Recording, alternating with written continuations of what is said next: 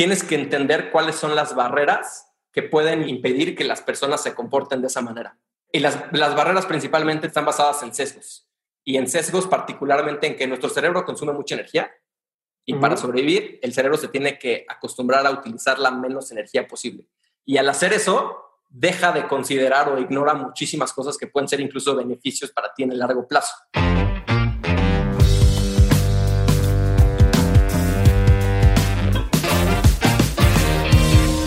Hola a todos, yo soy Diego Barrazas y bienvenidos a un nuevo episodio de On School, el programa en el que te traigo expertos para enseñarnos lo que normalmente no se aprende en la escuela sobre hacer más dinero, tener más libertad o mejorar tu salud. El día de hoy me acompaña Miguel Verduzco. Miguel es Choice Architect por los Irrational Labs de San Francisco y Master in Business and Technology por Collective Academy. Actualmente dirige Light Organization para llevar Behavioral Science a los procesos de las empresas y mejorar su cultura de trabajo. Recientemente lanzó People, una plataforma forma de People Analytics y Employee Engagement que ayuda a entender las necesidades de los equipos para que logren mayores resultados y se sientan más motivados con su trabajo. Hoy en el episodio estaremos hablando sobre Behavioral Design o el diseño del comportamiento. Así que espero que lo disfrutes y le saques muchísimo provecho.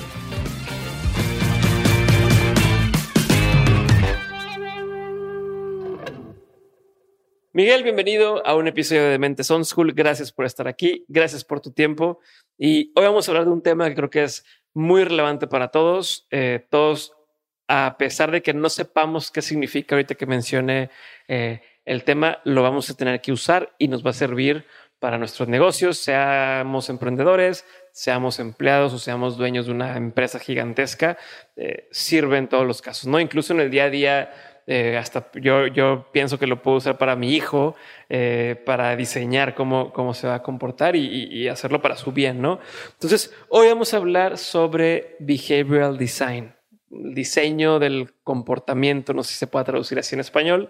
Y quiero empezar, Miguel, así de entrada, dime la diferencia entre behavioral science, behavioral economics y behavioral design, que yo he escuchado esos términos en varios lugares. Creo que hay gente que lo usa eh, como casta, como si fueran sinónimos, pero sé que no son lo mismo. Entonces, si quieres, empezamos por ahí y luego agarramos el framework que me quieras compartir sobre behavioral design. ¿Te parece?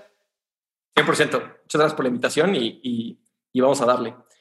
Em, pues mira, principalmente la diferencia entre behavioral design, behavioral science y behavioral economics em, se basa en para qué lo utilizas o cómo lo utilizas, ¿no?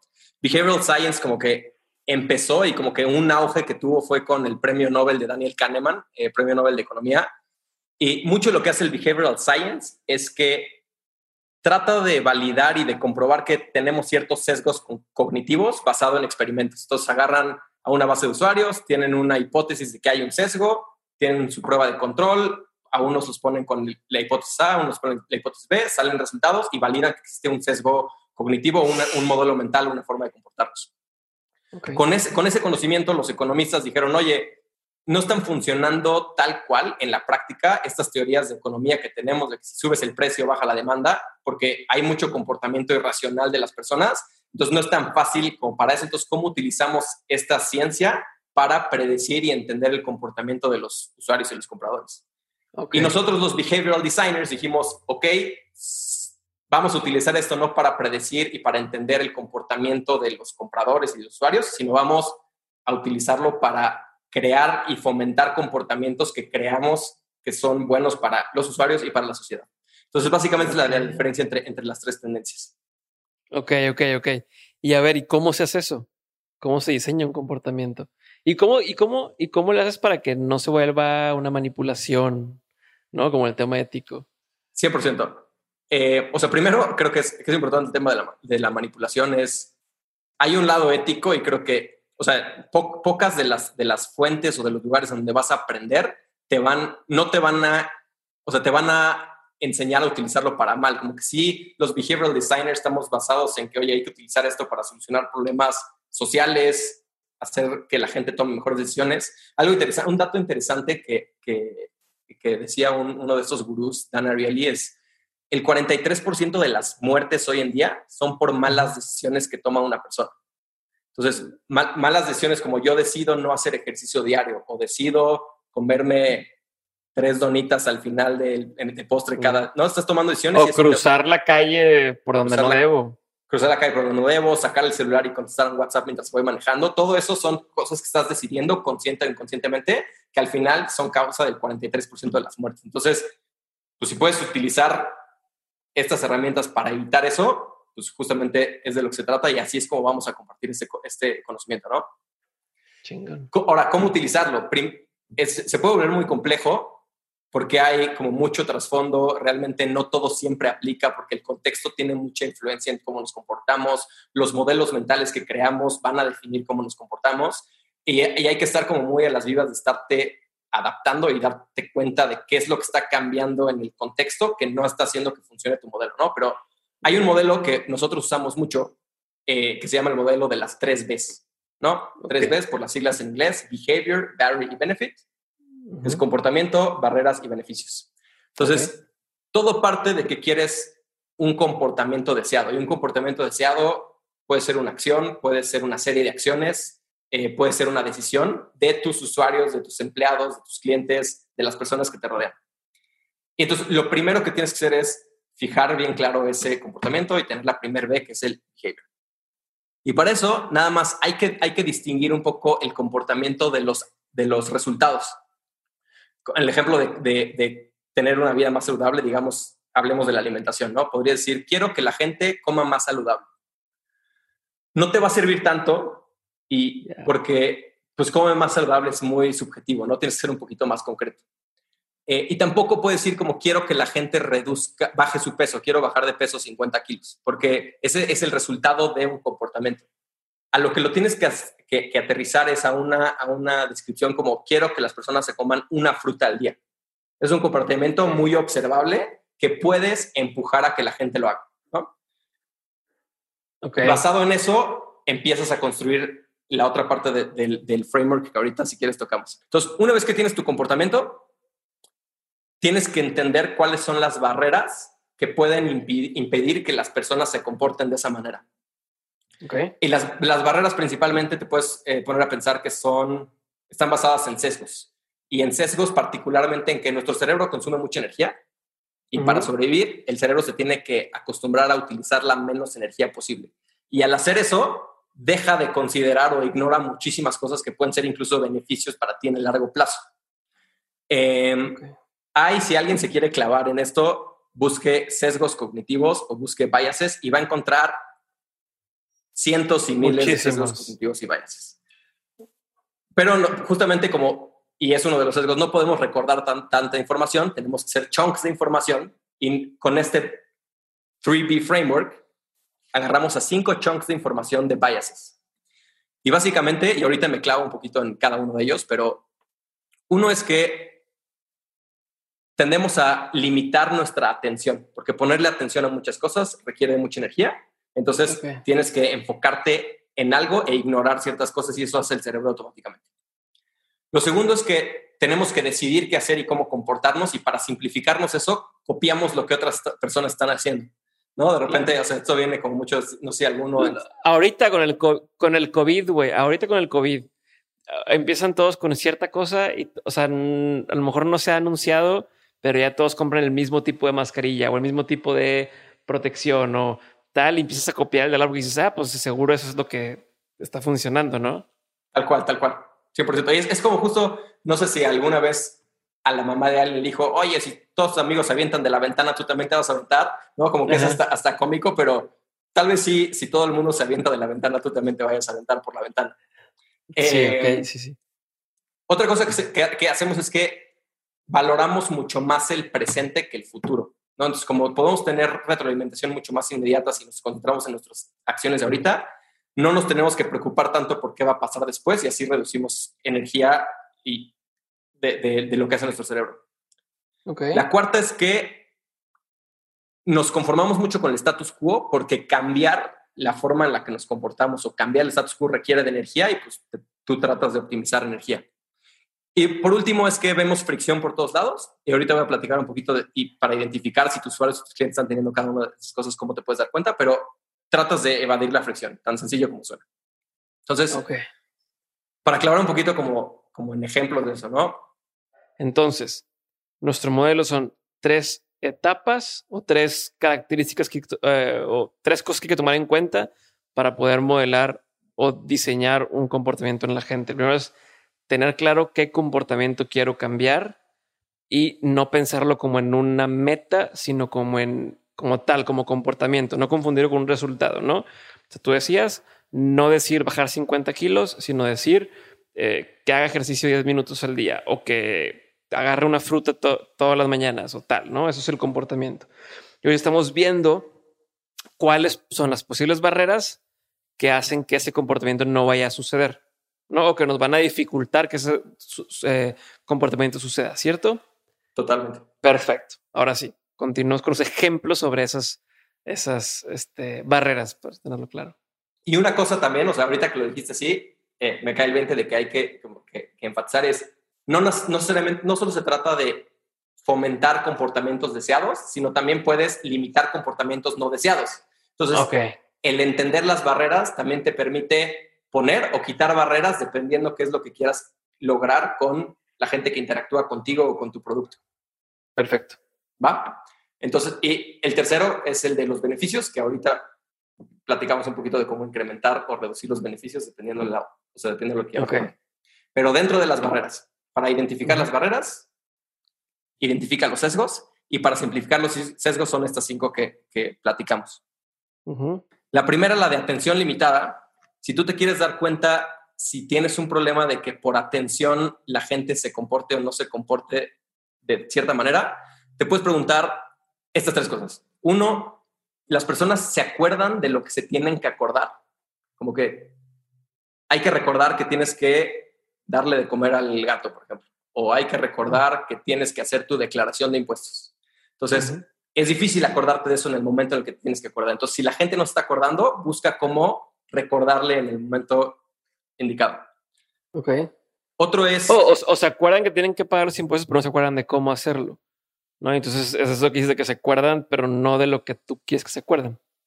Sí, eh, ahí podría ser otro, otro sesgo, que, que ese ah, podría ir enfocado como hacia la fricción. Si no me acuerdo de cómo hacerlo, entonces voy a... O sea, sé que lo tengo que hacer, pero tengo que aprender a y entonces eso es trabajo y mejor lo voy a evitar. Entonces, yo cuando estás viendo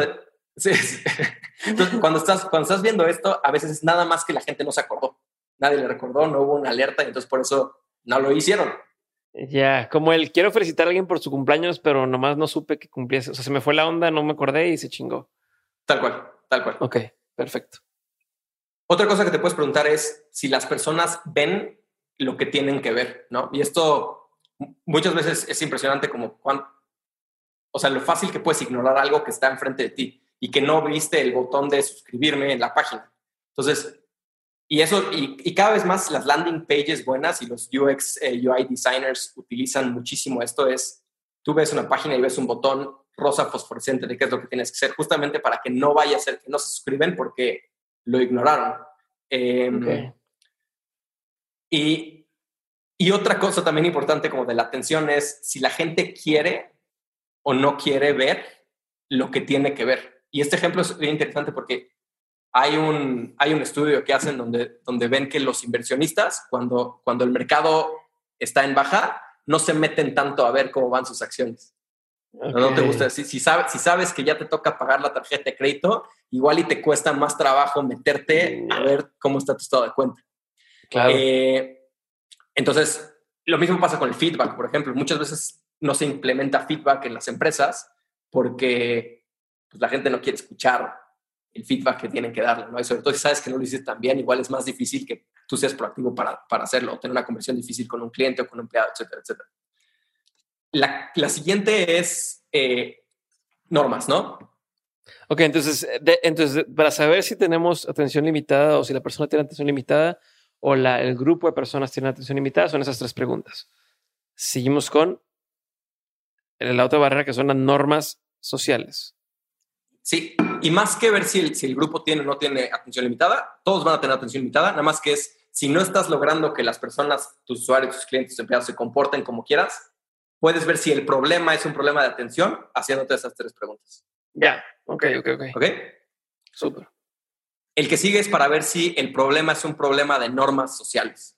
¿no? Ahí hay eh, dos preguntas básicas que, que, que, hacerte para ver si, si el problema que está haciendo que la gente no se comporte como quieres es un tema de normas, es las, si las personas están viendo lo que la mayoría de las personas está haciendo, ¿no? Si estás dándote cuenta que otras personas están comportándose de cierta manera o no.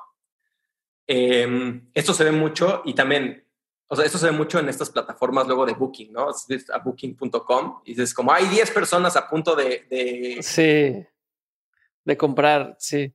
Sí, últimamente lo he visto más, incluso en tiendas en línea donde ah, fulanito acaba de comprar este, tal cosa y luego fulanito acaba de comprar también en, en Nueva York y tal cosa. O sea, te, te, meten esta presión social de vatos, todos están comprando y tú eres el único que está dormido.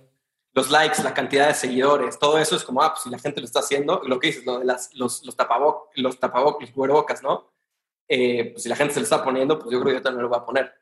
Entonces, si tú ves que las personas no ven lo que la mayoría de las personas están haciendo y tú quieres que estas personas se comporten como ellas, pues muéstraselo, ¿no? Al revés también, si, si ves que las personas están ya saliendo a la calle ahorita y están yendo a fiestas y tú como gobierno no quieres que la gente salga, pues trata de hacer que no lo vean para que no copien ese comportamiento.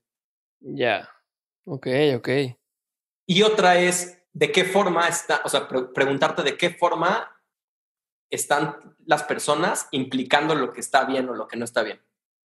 No, pregúntate como, eh, y, eso se utiliza como, que, ¿qué dicen los doctores expertos? ¿no? Un doctor experto dice que esta es la medicina que tienes que tomar. O eh, Diego dice que este es el libro que tienes que leer, ¿no? Como que ah, la gente va a seguir eso porque les facilita las decisiones que tiene que tomar. Entonces, si te preguntas eso, pues puedes empezar a modificarlo de tal forma que las normas no te afecten o te afecten a un comportamiento deseado o no deseado.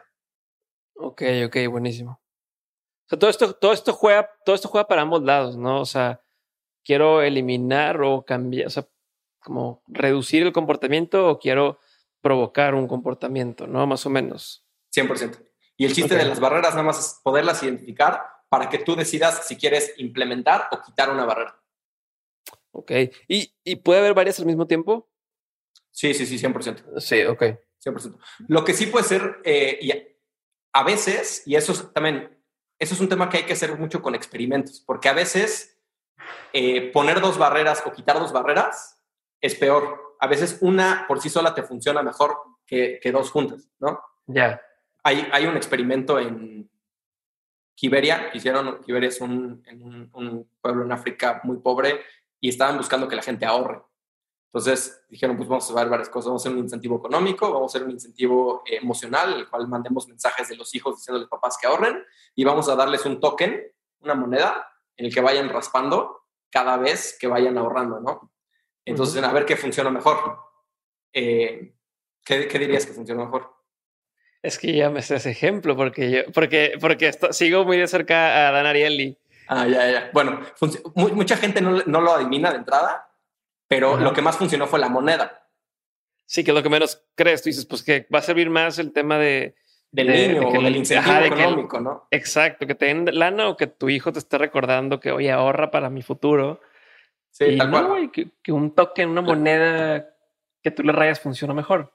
Lo que está interesante es que en ese experimento funciona mejor la moneda por sí sola que la moneda y el incentivo. Entonces, a veces estas normas o estas barreras hay que ponerlas por sí solas, a veces hay que combinarlas y la única forma de saberlo es experimentando y haciendo pruebas. A prueba y error. Ok, ok.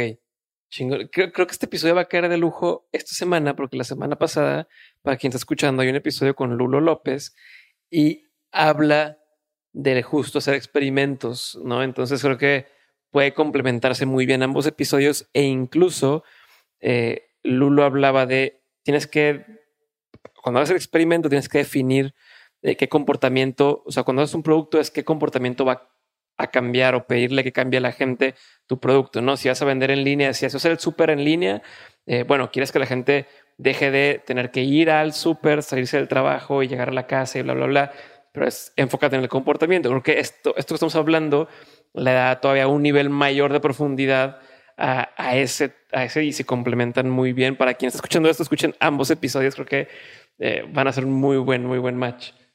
Sigamos, Miguel. 100%. Independientemente de que Lulo es un maestro para los experimentos y para el diseño y él con su equipo utiliza estas herramientas, no, o sea, totalmente de acuerdo contigo, no se pierdan ese episodio de Lulo. Eh, no, pero no nomás ese, o sea, yo lo que decía es que esto es súper importante. Claro, no, o sea, sin esto, creo que el otro te puedes quedar a la mitad. O sea, esto te da todos esos matices. Estamos hablando de todos esos matices que, que cuando uno piensa en comportamiento, no te clavas a entender. Y eso es lo que me está gustando, es que estás estamos tratando de desmenuzar como el, el, cómo se comporta la gente, por qué no hacen las cosas y ahora sí, después en la parte de beneficio que veremos cómo em, empujar un poco más a que sí sucedan. 100%. Va. Entonces tocamos dentro del tema de barreras, la atención y las normas. Otra cosa es eh, que la gente le pone mucho más peso al presente que al futuro. ¿no? Es, Hay experimentos y, los behavioral scientists, ¿no? como dentro de behavioral science, ponte un experimento que hacen es, le preguntan a la gente qué prefieres, qué prefieres, digo, mil pesos ahorita o mil cien pesos en una semana. La mayoría de la gente prefiere mil baros ahorita. Entonces dices, Diego, ¿qué prefieres? ¿En un año mil pesos, en un año y una semana mil cien pesos? En una, te esperas una semana, y entonces la semana para ti vale 100 pesos en el futuro, pero hoy no vale esos 100 pesos, ¿no? Entonces, para preguntarte si el problema es que las personas están sobrevalorando su presente que el futuro, pregúntate si las personas reciben un beneficio inmediato, ¿no?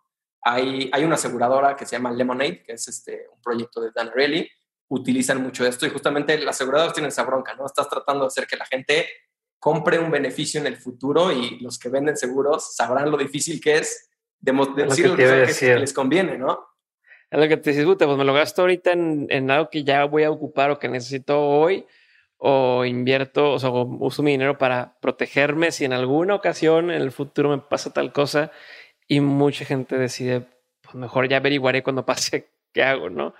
No, y, justo también, no es, y no es nada más si es que pasa, es como el seguro para el retiro, ¿no?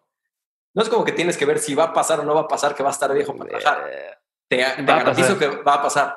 Entonces, pero la fricción de, de, y, y, el valor que le pones a tu, a tu beneficio inmediato le gana a tu decisión de invertir en el futuro. Entonces, todo lo que veo con la comida, con el ejercicio, con todo este tipo de, cosas, lo vemos todos los días.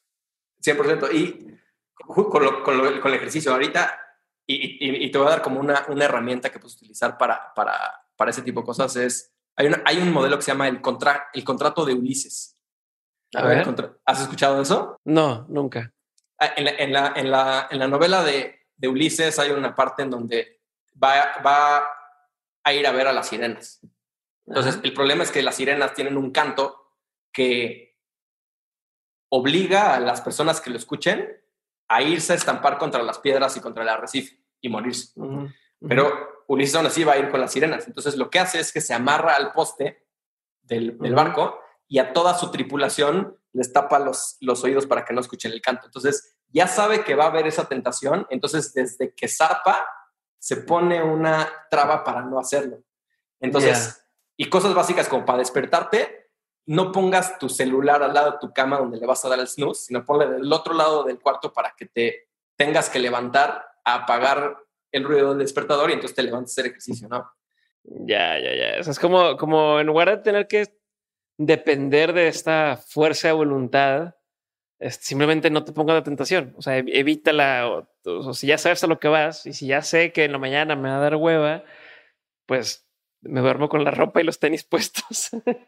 Tal cual. Y, y, justo hoy puedes tomar esa decisión que te va a beneficiar en el futuro. Es como hoy estás decidiendo esperarte una semana para que te den los 1100 pesos. Ok. Pero si, si tú le dejas esa decisión a tú y yo de las 6 de la mañana, probablemente el, el, present bias, el, el sesgo del presente, vaya a hacer que no te pares a correr.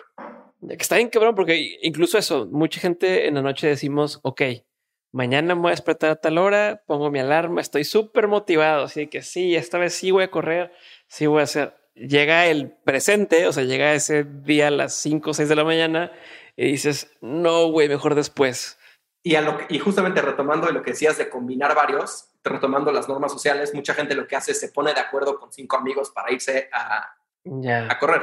Entonces, ahí haces que las otras personas estén parando a correr y entonces tú también te paras a correr para, porque eres parte de un grupo y quieres seguir siendo parte de un grupo. Además de que pones tu despertador del otro lado de la, de la habitación si es que lo necesitas. Ok, buenísimo. Entonces creo que eso nos, nos lleva al 4 y al 5, ¿no? Nos lleva al 4 y al 5, que es uno es el status quo y cambiar el status quo.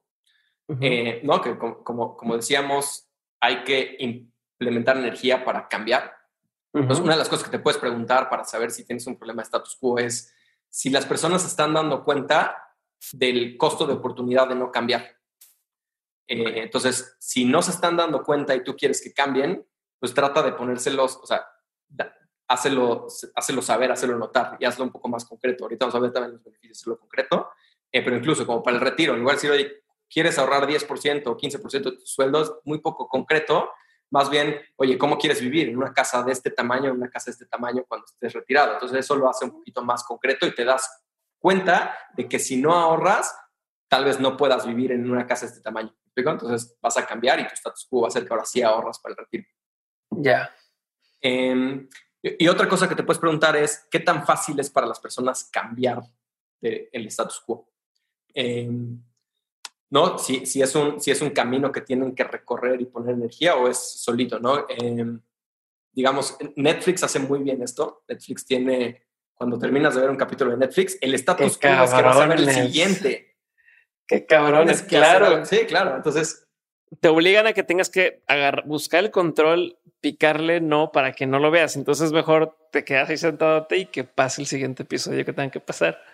Tal cual, y si te fijas, su proceso es, antes no tenían esta funcionalidad, entonces el status quo era, acaba el capítulo, terminas de verlo, para cambiar ese status quo y que lo continúes ver es difícil porque tienes que dar ciertos clics, entonces Netflix te hace el camino fácil para que el nuevo status quo sea, te echas uno y otro y otro y otro capítulo y te echas una serie en un sábado.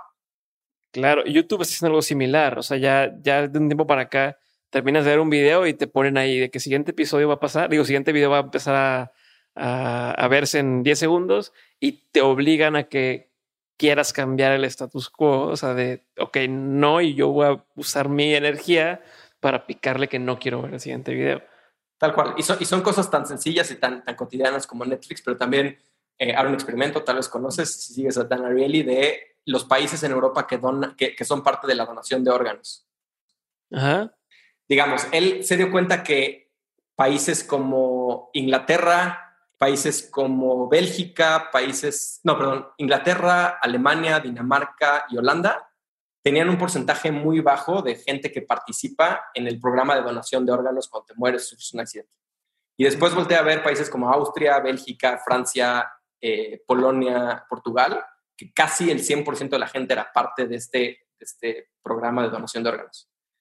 Entonces, podrías argumentar diferentes razones por las cuales es así, ¿no? Si hay diferencias culturales, al final de cuentas se dio cuenta que la diferencia notoria entre unos, los países que sí participaban y los que no, era que el formato cuando sacabas tu licencia, en los países en los que la gente sí donaba, decía, ponle una palomita aquí si tú no quieres ser parte del programa de donación. Y los países en que no donaban tanto, decía, ponle, ponle una palomita aquí si tú sí quieres ser parte de ese programa. Entonces, tiene una influencia enorme en la cantidad de órganos que recibe en donación la salud pública, nada más que el status quo era diferente para unos que para otros. Sí, o sea, uno ya por default ya estabas inscrito en el programa y tú tienes que salirte del programa, ¿no? Y en el otro era, yo tengo que hacer un opt-in, ¿no? Tengo que decir sí estar dentro del programa y eso hace que la gente no lo hiciera. Sí, y si te pones a pensar qué es lo que tiene que ser una persona para hacer lo que sea, es, tienes que leer lo que dice, Tienes que tomar una decisión y dar un, un palomazo. No es tanto si te pones a pensarlo, es un párrafo de dos oraciones, una decisión y una palomita. Es mucho para una persona, entonces prefieres el status quo, lo que ya venga y, ya está ahí. Algo que está interesante de esto es que los países sí aprenden al respecto y justamente eh, diseñando un taller, que al final platicamos un poco el taller de Collective Labs que estamos diseñando al respecto de Behavioral Design, vi que Inglaterra ya incorpora desde 2020 este cambio en el formato que hace que el status quo sea ser parte del programa de donación. Entonces, probablemente del 17% que, que tenían en 2003 de donaciones, ahorita vaya a cambiar radicalmente porque ya cambiaste ese microelemento en un formato de registro de, tu licencia. Es que, y, y, si lo veo así, combina mucho de lo, de lo que tú dices, porque esa misma decisión es única decisión de decir, ok, si quiero estar en el programa o no. O sea, el que, el que ya por default te mete en el programa te hace pensar que la norma, o sea, que lo normal es que todo el mundo esté dentro del programa, ¿no? Y al revés es, si tengo que yo aceptar entrar, te pones a pensar de, bueno, y si entro ese programa, ¿qué significa y por qué lo tengo que hacer? Y, y, te, te, y no quieres tomar la decisión. La gente evitamos tomar decisiones cuando no sabemos qué va a pasar porque no me quiero equivocar. Entonces entra el tema de atención limitada, no tengo el tiempo de a lo mejor dedicarle a, ver esto, eh, la norma social, a lo mejor el tema de pues los demás lo, están haciendo así, supongo que eso es lo normal. Status quo, incluso la que no hemos hablado, que es evadir fricción, pues también ahí puede empezar a jugar, ¿no? Tal cual. Y evadir fricción, y justo como lo dices, es la gente es el número 5. Sí, y mucho, mucho veces también acá y he escuchado frases como es que la gente es bien huevona. O no, no es que la gente sea huevona, nada más hay fricción y, como seres humanos tendemos a, evadir la fricción, ¿no? Entonces, si te quieres dar cuenta, si, tu problema o el problema por el cual no estás logrando que la gente se comporte como quieres, tus usuarios, tus clientes, etcétera, es de fricción, te puedes preguntar como si la, si la mejor opción está siendo clara para, para tus usuarios o clientes, ¿no? Esto se ve mucho también en cuando ves, te, te metes a paquetes de precios de una aplicación, siempre hay un precio que está resaltado como el más grande, ¿no? Es como ya te ayudan a tomar decisión para que tú no tengas que tomarla necesariamente. Otro es si las personas tienen el tiempo y la energía para tomar esa decisión, ¿no? Hay que, hay que entender que también hay mil cosas que hacer y no es nada, o sea, ahorita como el ejemplo de la licencia, no solo estás ahí tomando lesión, probablemente esa persona pues, tiene que ir al súper, tiene que ir a recoger a sus hijos de la escuela, tiene que ir a, a echar las chelas con los cuates, entonces no tienes el tiempo y energía para ponerte a pensar en ese momento si quieres o no quieres donar eh, tus órganos si tú sufres un accidente. Em, aquí, aquí hay una cosa interesante también. Eh, cuando tú le pides a alguien que haga algo bastante grande, probablemente te va a decir que no. Algo que puede ser para ayudar a eliminar esta fricción es redúcelo a micro cosas que te vayan diciendo que sí. Hice un, eh, y, esto, y es algo similar, es, parte del, programa en Collective Academy, pero hice un, programa con Dan, Dan Ariely de los Irrational Labs en San Francisco y justo te ponían a probar esto, ¿no? De que le pidas a las, personas cosas un poquito más chiquitas, entonces tenías que lograr hacer algo que normalmente no te dejarían hacer si llegas straight, o sea, como directamente lo, lo preguntas, ¿no? Entonces, que lo que queríamos lograr era meternos hasta la cocina de un restaurante italiano en San Francisco. Ok, así nomás de que vamos a ver qué pasa. Vamos a ver qué pasa, cómo lo logramos, ¿no? Si tú llegas a cualquier restaurante, oye, ¿me puedo meter y tomar una foto en la cocina? Probablemente te digan, estás pero bien, güey, vete, o sea, compra o, vete. Pero empezamos con, oye, ¿me puedo tomar una foto aquí, adentro del, pues, pues sí, dale. Ah, perfecto. Oye, ¿me puedo tomar una foto al lado de la registradora? Pues sí. Oye, ¿me puedo tomar una foto atrás del, del mostrador? Sí. Oye, ¿me puedo tomar una foto al lado de la puerta de la cocina? Sí, me puedo tomar una foto dentro de la cocina y ya de repente estás en la cocina tomando una foto. ¿Así fue? O sea, así, así fue nada más de, oye, hazme un paro, me puedo tomar una foto. Tal cual. nosotros fue así. Otro grupo fue con, había un cuate disfrazado con una, una botarga que tenía como varias cosas y entonces ellos acabaron tomándose una foto, ellos disfrazados de la botarga y el cuate en ropa normal, me fueron pidiendo, oye, ¿me puedo tomar con, con el sombrero? ¿Me prestas tus guantes? ¿Me prestas la chamarra? ¿Me prestas tus, tus botas? Y al final se, se acabaron tomando su foto que normalmente no pasaría. Y lo mismo te pasa con tus usuarios, ¿no? Entonces, eso es lo que puedes hacer, que ayuda. Y, otra pregunta que te puedes hacer es si, si, la, la gente percibe mucho esfuerzo de hacer algo. Y esto es algo que se ve muchísimo, son los, los términos y condiciones. En la vida nadie va a leer los términos y condiciones o muy pocas personas van a leer los términos y condiciones porque nada más de ver la letra chiquita, todo lo que tienes que leer, dices, no, no, mejor lo acepto si tú quieres que las personas lean los términos y condiciones, igual y invítalos a que lean nada más una parte y luego lean otra parte o trata de desglosarlo. Eh, que no parezca que es muy... Lo divides como en, párrafos más chiquitos y entonces como que, bueno, leo un párrafo y ya, bueno, pues leo el otro en lugar de que se viera un trancazote de texto que dices, no, no me lo voy a aventar ni de chiste. Otra cosa que hacen mucho y que se ve en, en blogs es, y eso se incorporó hace no tanto, de repente el, ves un blog y dices, está largo el blog, no me lo voy a leer. Entonces empezaron a poner, es una lectura de tres minutos. Entonces, desde el principio ves que nada más son ah, tres minutos. Ya no dices, me voy a echar aquí no sé cuánto tiempo leyendo este post, entonces lo dejo para después. Entonces el, el Medium te lo facilita. Medium lo hace muy bien. ese tipo de cosas puede ser como para evitar problemas de fricción cuando estás tratando de, de, crear un comportamiento. Yo, yo, lo hago cuando invito gente al podcast. O sea, a veces por Instagram les mando un mensaje de, oye, tengo un podcast, me encantaría invitarte, nada más dime si te late o no y ya después te mando más información, como de que te animarías o te gustaría para que me den un sí, pero no les, no los, no les doy todo así el, el, el speech ni el, como, como se dice, como de que dime tal hora y comprometes nada más de, oye, ¿te animarías para practicarte más?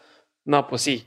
Ya cuando te contestan sí, ya es como, bueno, pues fíjate que es así y tal. Ah, pues sí. Y, así te vas yendo a, a, invitarlo y me ha funcionado eso. Y no, no sabía que era como esta técnica, pero vi que me funcionó un poco. Tal cual. Otro ejemplo, este, como, parte de, de Light, eh, durante el año pasado más fuerte y todavía un poco, hemos estado apoyando a una, a una organización de chavas súper rifadas, súper movidas que se llama Sin Trata y que luchan contra hacer más difícil la trata de personas en México. Y el año pasado, a final de año, tuvieron una campaña eh, de recaudación.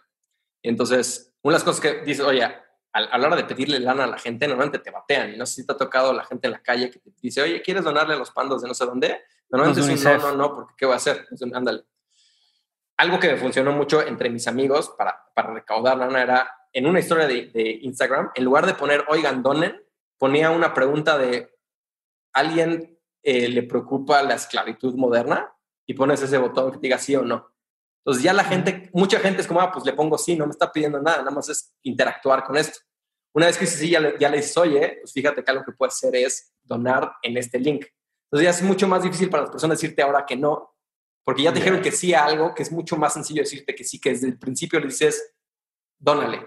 Como que ya entran a tu universo, o sea, ya entraron a tu, a tu territorio, por así decirlo, ¿no? O sea, ya dieron el primer paso y ahora sí ya estando adentro es más fácil seguirlos avanzando. Y ya invirtieron un poquito, eso también lo hacen muchísimo, lo puedes ver luego como en las, en los, esos tickets que te dan de tómate seis cafés y, y te vamos a dar el, séptimo gratis. Ah, hay, hay, hay, hay como experimentos donde dicen, si si tú empiezas con cero cafés y tienes que empezar desde el principio y tienes seis cafés, o si tú tienes que cumplir siete cafés, pero el primero ya te lo pongo como marcado, mucho más gente llega a ese séptimo café. Entonces, en sí la cantidad de cafés no es la misma, porque en uno ponen seis y en otro ponen siete, pero en el de siete, el primero ya te lo ponen marcado. Cuando tú tienes eso, piensas que ya hay una parte del camino recorrido, entonces perder ese camino recorrido ya no te gusta. ¿no? Hay, hay, un, hay, una, hay un sesgo que se llama la aversión a la pérdida y para las personas es mucho más doloroso perder algo que la oportunidad de ganar lo mismo. Entonces con eso puedes también jugar para que sea fricción también ya no hacer lo que tienen que hacer. Buenísimo. Me gusta, Miguel. Entonces hasta ahorita llevamos la primera B, que fue entender que es un beneficio. Perdón, eh, un, un, behavior. Eh, la segunda B, que son las barreras.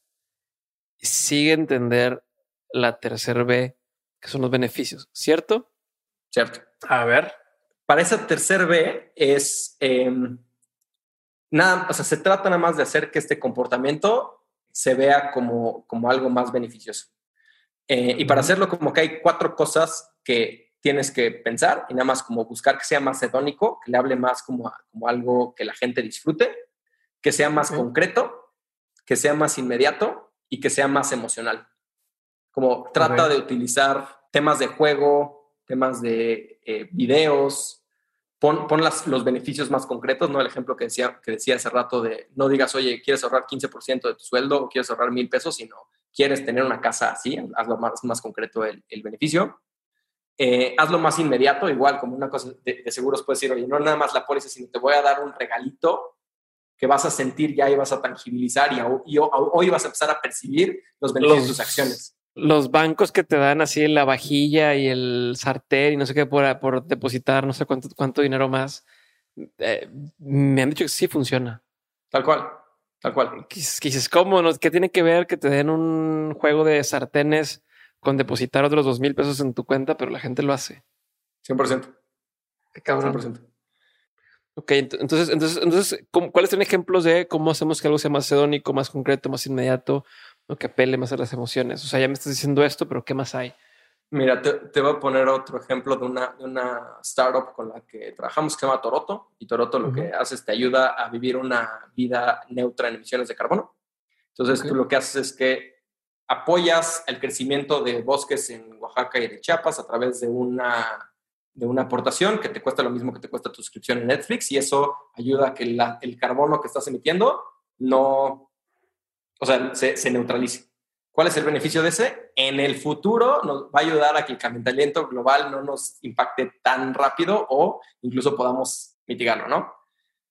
Entonces es difícil convencer a la gente de, oye, reduce tu huella de, carbono porque si no, en unos años o una próxima generación la va, o sea, la va a super sufrir. Eh, algo que funcionó muchísimo es en su último webinar dio pinos. Entonces, a las, a las personas que son parte de la plataforma recibieron un pinito y ese pino fue mucho más o sea, fue emocional porque tenía una carta escrita de las personas detrás de Toroto agradeciendo y fue, fue hedónico porque a la gente le, le gustó recibir el pino y lo subieron a Instagram y fue un juego. Entonces, igual ahí estás también, también haciendo que las personas hagan la cosa correcta, incluso por la razón tal vez incorrecta. Entonces, eso, y eso también le cuesta mucho trabajo, nos cuesta mucho trabajo a los emprendedores, altruistas, a, a, las personas que, que hacen eh, que quieren hacer un cambio social es la razón por la que ellos lo hacen es porque tienen un, sentido de altruismo, pero muchas veces las personas van a hacer las cosas correctas por las razones incorrectas y hay que aceptarlo y hay que utilizarlo y si eso nos va a ayudar a tener una mejor forma de vida, pues adelante. Entonces, es que eso. ¿Qué sigue? ¿Qué sigue, Miguel?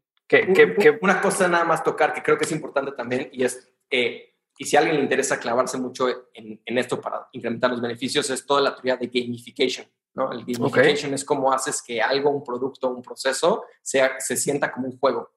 Los y los videojuegos utilizan justamente estas técnicas de, gamification. Y básicamente es que entender que puedes desglosar 10 diferentes tipos de motivadores y tratar de utilizar elementos que le hablan a esos motivadores. Motivadores pueden ser curiosidad, altruismo, reconocimiento, recompensa, diversión, autocrecimiento, reto, estatus o competencia. Ok. Entonces, dentro de eso puedes poner, pues, oye, curiosidad, pues pon una puerta secreta o no te voy a revelar esto hasta que no termines este paso de, de, de sign-in o de, o de, suscripción o de pago.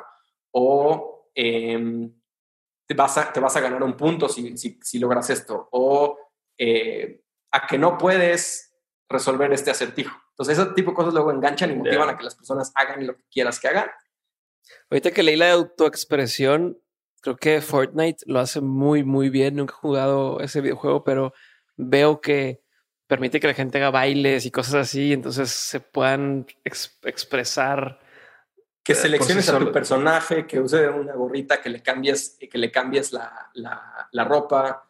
Eh, nosotros eh, como Light desarrollamos eh, nuestra plataforma de evaluación de clima laboral y People Analytics, que se llama People, y utilizamos muchísimo esto, ¿no? Entonces, en las evaluaciones de clima laboral las hacemos semanales. Entonces, uno de los retos fue cómo le haces que la gente interactúe semanalmente con una evaluación. Entonces, construimos todo un juego alrededor de estas evaluaciones semanales para que la gente interactúe con estas evaluaciones. Y es bien interesante que de repente sí les importa seleccionar su avatar y poner y cambiar su avatar de color. Entonces, es un tema de autoexpresión, que las personas quieren expresarse de cierta manera y entonces cambian el color del avatar que, que está haciendo una cosa totalmente eh, ficticia, ¿no? Em, de repente pones cosas que te ganas un cupón de Starbucks, entonces ahí eso es un tema más de recompensa. Y lo que se vuelve bien interesante es que se empiezan a ver patrones de que hay personas que les motiva más una cosa que otra y también basado en eso puedes definir los, los beneficios para tu empresa, ¿no? De repente, por seguir social norms, tú ves que las culturas de, o, los startups en Estados Unidos y WeWork pone mesas de ping-pong. Pues ahí vas a comprar una mesa de ping-pong. Si a tu equipo no le importa tanto la diversión, no le motiva tanto la diversión y, le motiva, pon tú más el autocrecimiento, pues tal vez valga más la pena que te pongas una librería dentro de, ¿no? una biblioteca dentro de tu empresa y la gente tenga oportunidad de autocapacitarse. Pero entender eso te ayuda también a tomar mejores decisiones para poder eh, incorporar dentro de tu empresa o para incorporar dentro de tu producto y hacer que tu audiencia o tu, base de clientes haga lo que necesitas que haga para que tu, tu, proyecto eh, sea un éxito. Pues buenísimo, Miguel. Si la gente está interesada en seguir aprendiendo estos temas, en seguirse capacitando, en seguir por dónde pueden, cuáles serían así como algunos caminos que pudieran tomar? Em, pues hay muchos libros al respecto. Eh, creo que uno, uno relativamente sencillo y básico podría ser Predictably Rational de Dan Ariely. A mí el Hablando, perdón que te interrumpa, hablando de Dan Ariely, para que sepan, hay un episodio de Mentes con Dan Ariely, por si quieren también echarse un clavadillo ahí, y en YouTube está subtitulado. Buenísimo. Pues él tiene un librazo que se llama eh, Predictably Rational, donde habla un poco al respecto de todo esto. Tiene, tiene otros, pero yo les recomendaría empezar por este, porque habla como muy general del tema. Eh, a mí el que me, me, metió como fuerte en todo este tema fue eh, El poder de los hábitos de Charles Duhigg. Entonces también habla de cómo crear hábitos y habla muchísimo como de triggers y de, y de, y de detonantes para crear comportamientos.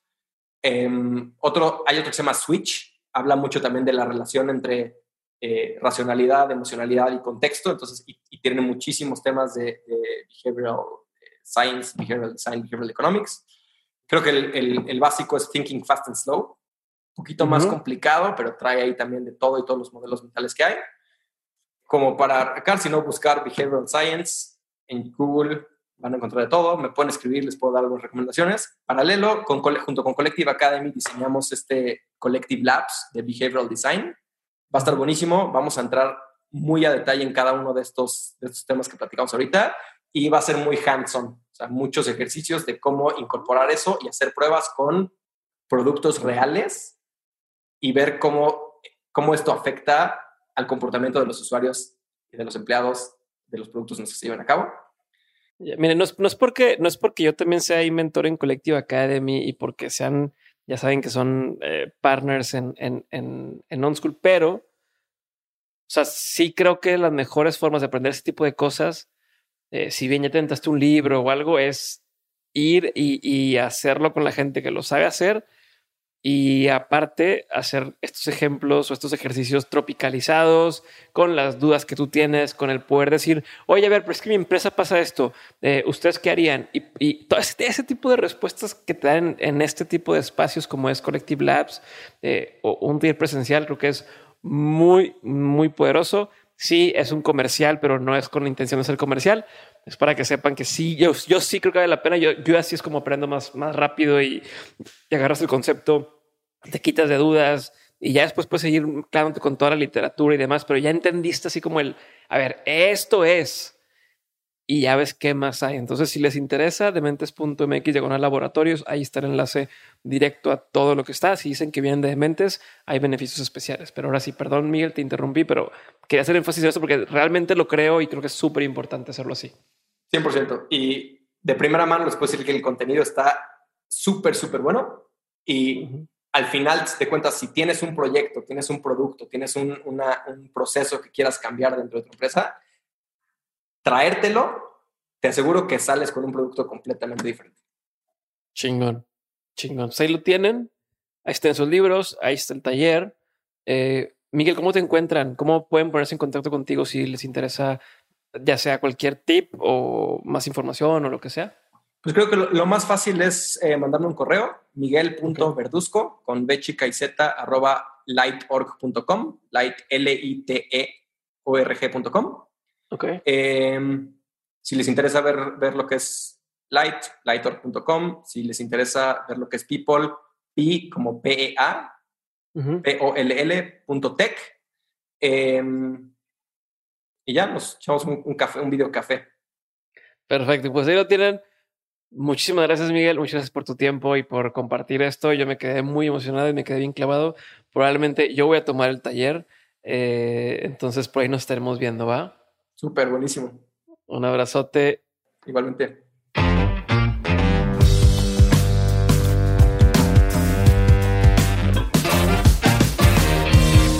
Hasta aquí mi episodio con Miguel Verduzco. Espero que te haya gustado y recuerda que si te gustó, compártelo con una persona que necesite escuchar esto. Te recuerdo que si quieres entrar al taller que mencionamos en este episodio de Collective Labs, ve a dementes.mx diagonal laboratorios y cuando entres mencionales que es parte de la comunidad de Dementes para que te den un trato especial. Ya sabes que hay más aprendizajes también en Insider, nuestra comunidad en Patreon, donde semana a semana comparto contenido exclusivo. Puedes entrar en dementes.mx diagonal Patreon o buscar la liga en la descripción de este episodio. Esto es todo, les mando un abrazo a todos y nos vemos el jueves en un siguiente episodio de On School o si tienen muchas ganas de seguir escuchando pueden ver el lunes un episodio más de Dementes.